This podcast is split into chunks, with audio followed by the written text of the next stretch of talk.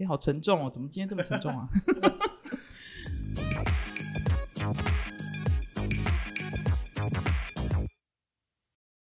五十四岁的林楠是北农送货司机，住在新北的新庄，平时会前往万华区的市场送货。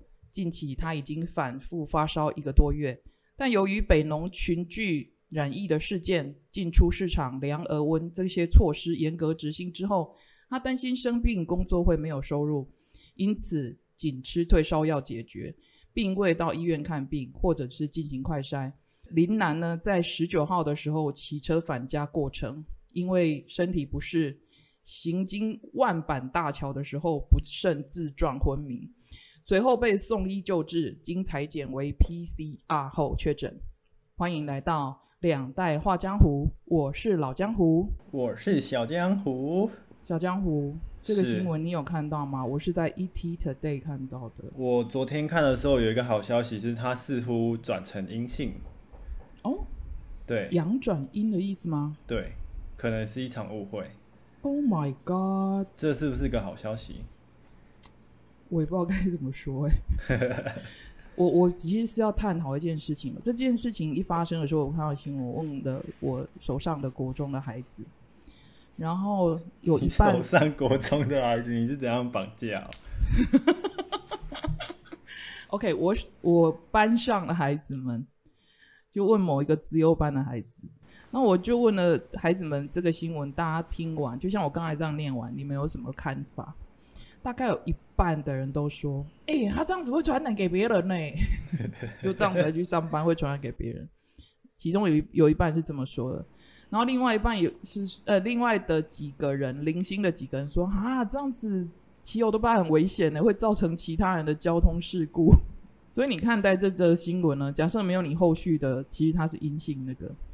我会觉得这个世间的人真的是太苦了啊！我好没有资格讲这个。就是众生皆苦这样子。你今天要给我走宗教频道的路线子？我真的，我真的觉得我在这一集可能会很没有资格说什么，因为我还没工作啊，然后我也还没有钱。老江湖，您怎么看？其实不要说什么啦，光我问孩子，孩子们的意见。你不觉得跟大人的意见就不一样了？是小孩子是说，哎，他可能会传播给别人啊，哈，或者是交通的状况啊，哈。可是你假设以这个新闻去问大人，应该像我这样的大人，我就会觉得，可见这个人的生活非常的辛苦，因为他没有时间去看医生。他或许没有时间去看医生，或者是他可能担心，他真的是确诊的话，就是他真的去快筛或怎么样，他真的确诊的话，他就没办法工作了。然后就没有就没有收入了，所以这是一个很令人哀伤的话题耶，有点恶性循环哎。对，我觉得这场疫情虽然不到 lockdown 的状态，可是其实目前为止，为什么不从三级到四级？很多因素是因为牵涉到经济的问题，会饿死。对，很多人就是说钱跟生活是息息相关的。其实像以对岸来讲的话，因为是政治的因素，他们可以很轻易的说：“哎，我就是要封城，这个地方我就是要封，对吧？”哈，是。那你看欧美其实也陆陆续续一下子封，一下子没封。可是他们一开始封的时候，就政府一公布封城的时候，可能是因为民主国家该出来抗议的人还是出门了，对吗？他不管你疯不疯，他就觉得说他是有人身自由的，嗯哼，就不自由无零食这样子嘛。所以他要争取，就是宪法上对人民就是保有自由的权利。可是其实还是有例外的，比如说像是澳洲，澳洲封城的时候，人们就没有那么强烈的反弹。嗯，这这里我们刚才可以说，澳洲人他可能比较配合政府，还是他的素质比较高。可是其实你也不能对于那些去争取自由的人说，哎，你这样就不对。对啊，毕竟对，毕竟宪法是赋予我们是有自由的。那你怎么看待我们现在一直维持在三级的状态？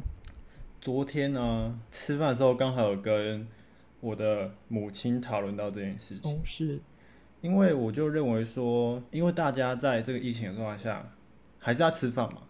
嗯。啊，所以你吃饭，你还是要花这个吃饭的钱。但是大家商家都在讲说生意不好，但是生意不好的状态一定是钱跑到其他地方去嘛，所以。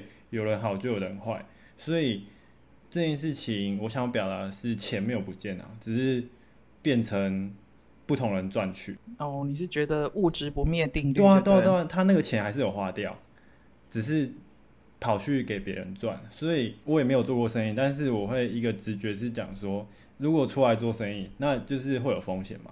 你就是要承受你的生意没办法一直一直非常的好，它有一有一天可能某种因素，像现在的话，突然就没有生意，或者是呃哪一天生意会呃突然爆好，那也是一种可能。哦，就像比如说，可能卖口罩，他好几年其实都是没有赚很多，可是从这几年他就是暴赚这样子。对对对，他就是另类的这样子。所以你出来出来混，不是出来出来 当生意人这也是江湖可以。出来当生意人的话，就是要知道世间无常。好，那我再回到另外一题，我前我前阵子在看一部 BL 剧，真的非常的好看。然后呢，剧里面男主角他问他的徒儿说：“你觉得是你的命重要，还是琉璃甲重要？” 琉璃甲甲就是什么？琉璃甲就是那一部连续剧里面，就全部组合起来，那个琉璃甲就可以开一个就是仓库的门，也不是不是仓库啦，就是一个呃装满武功秘籍的宝库的门那样子。我刚刚以为是什么琉璃掌、火鸡肉饭。你不要这样字幕有个打错哈，那个塞口神经病，你给我打 C Y C L E，我以为是跟乐色有关什么的。Sir，没关系啊，反正那个再说。来，所以他的他的徒儿居然回答说，是家传的琉璃甲重要。请问钱或者是身外那些有价的东西，真的能可以胜过一条活生生的命吗？我觉得命比较重要了，我也觉得命比较重要，因为你没有命，你没有命哪来的钱？而且而且你钱又带不走，好，你都讲出这个答案了，那我问你，请说那请问维持在三级重要，还是一次就让它四级这样子？三级啊，那假设其实因为现在没有四级的条件啊。是没有四级的条件，可是一某个时段，我觉得其实就可以干脆实施了。我是属于那个态度的人，哦，但是如果是这样的话，政府还是一定不会啊。还是会认为经济重要的。对啊，而且他们就在搞什么？大家果然我没办法当上总统你一四级，大家之后就不投你了。啊！对对对，而且你维持三级，大家以后也不会投你，因为不管你做什么都会被骂。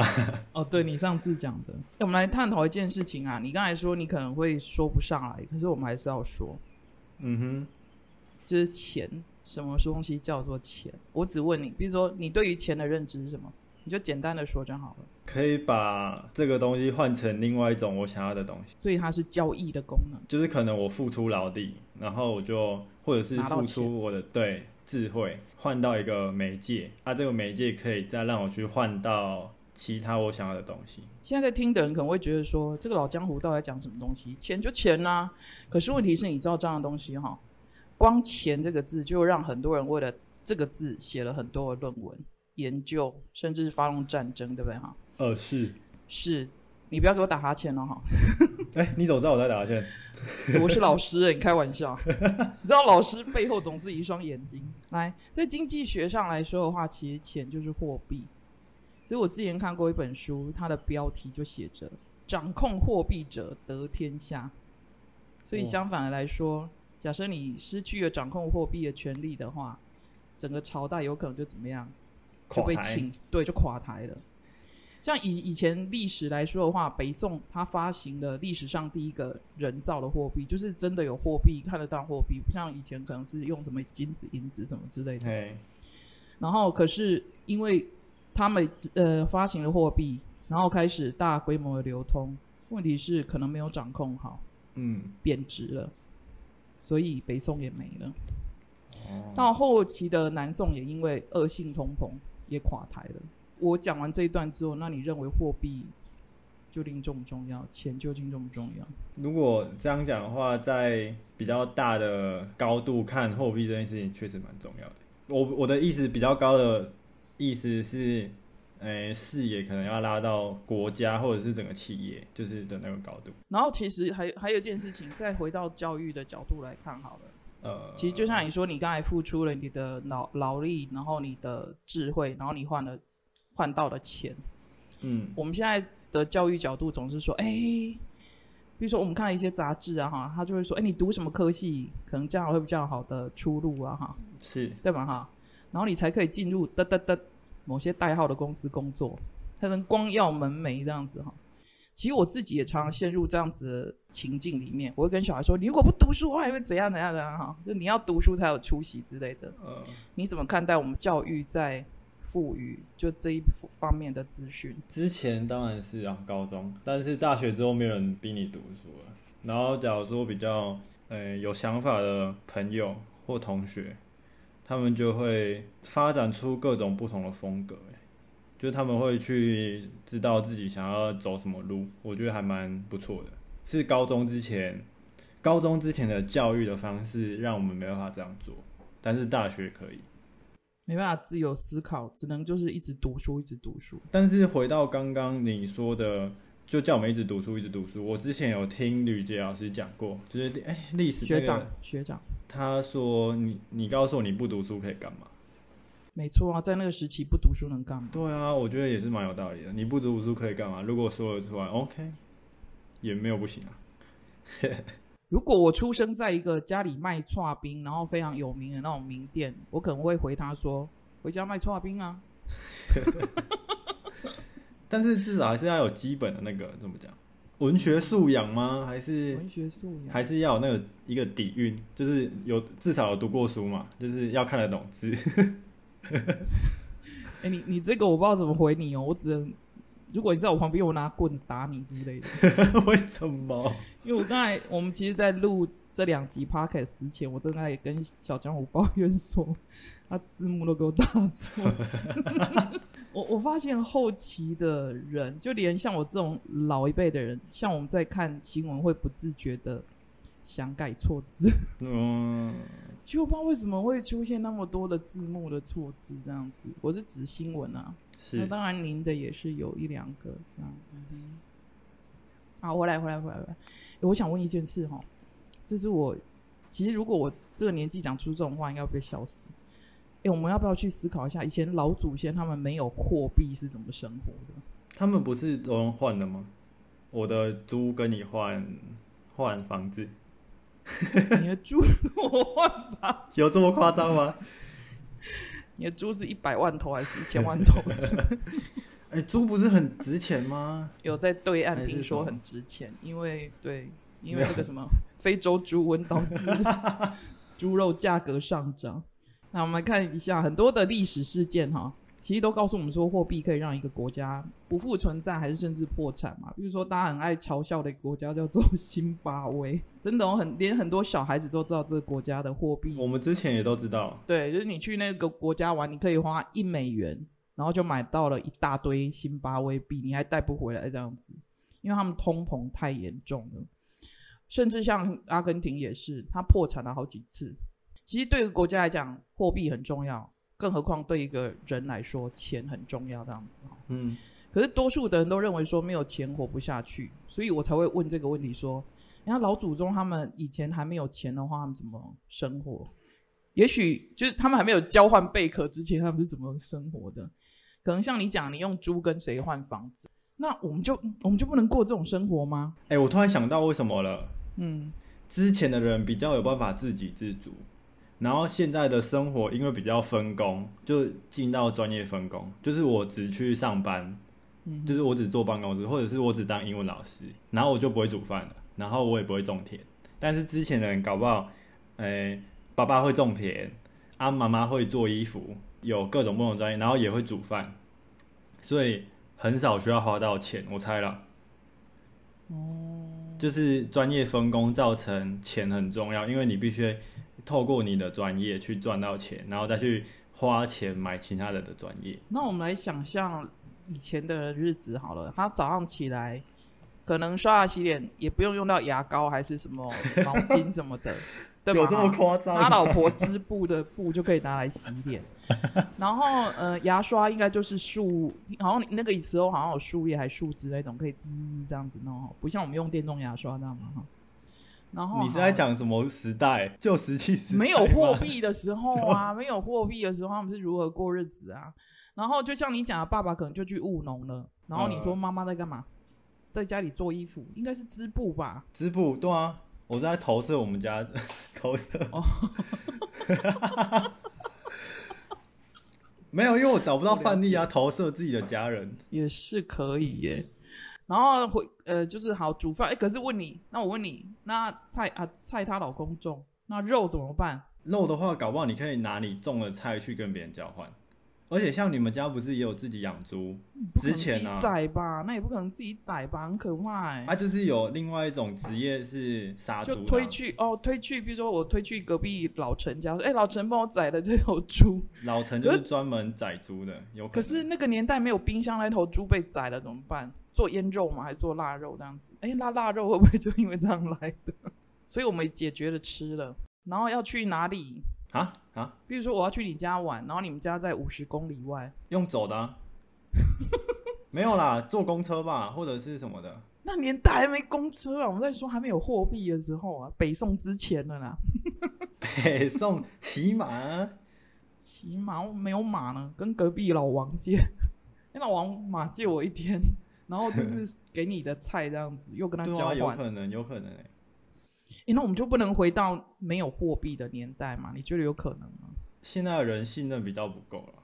更何况我们都要进入数位货币的年代了哈。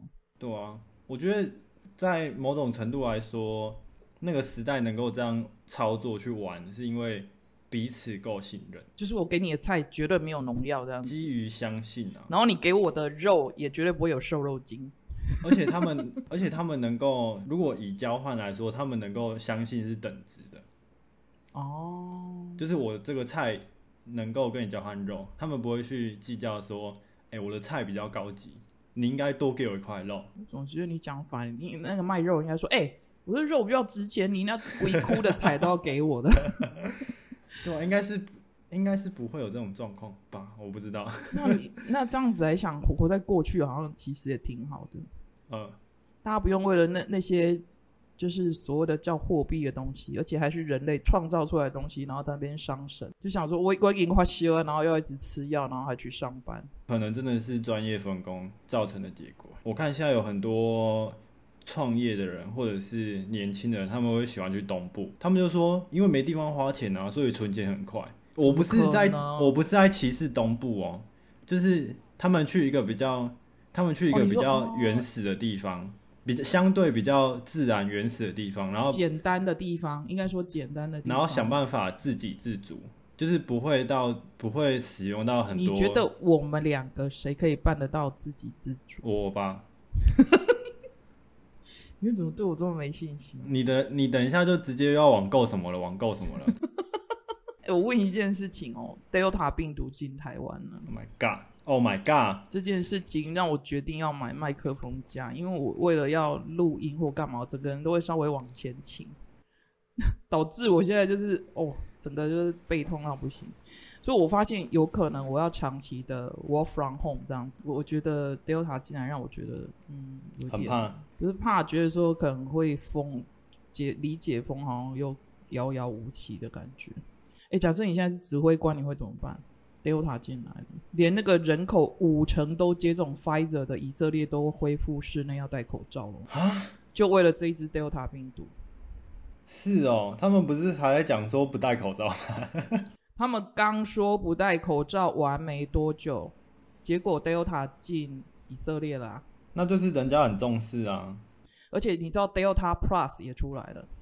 有，我今天中午有看到新闻，他们啊，他台湾又不重视我们人民，又没差，他、就不封啊，又没差，要被打了啦！不是，我觉得我们被这一台可能会直接被封锁。等下下面直接被警告，他们说违反那个什么啊，等下罚钱这段我等下整整段剪掉，拍谁？哎、我们连续录了两集很沉重的议题，辛苦听众了，希望大家跟我们一起扛住。可以啦，疫情期间，大家应该都是思绪非常的沉重跟混乱，我相信。可以趁机沉淀一下，没错，我觉得你说对了。刚好有这个时间可以往内在，不用一直往外。我天啊，我觉得你你今天就是一个师兄哎，师师，我不知道师个师什么，你今天完全就是师字辈的大师级的人呢、你今天讲出一句非常有价值的话了。你说往内哦，对你刚才那一句，我觉得这一只病毒或许在逼迫所有的人类思考。你刚才讲的那句话，我们是要往内心去的，不是老师一直往外去的。是啊，哦天哪，还讲句好有智慧的话哦！谢谢。然后大家不要认为说我们现在在黑暗的隧道里面，不要忘记了隧道或许黑暗，但是尽头一定是怎么样？阳光啊，没错。真的，感恩大家的收听哦，我们下次见，拜拜，拜拜。哎、好沉重哦，怎么今天这么沉重啊？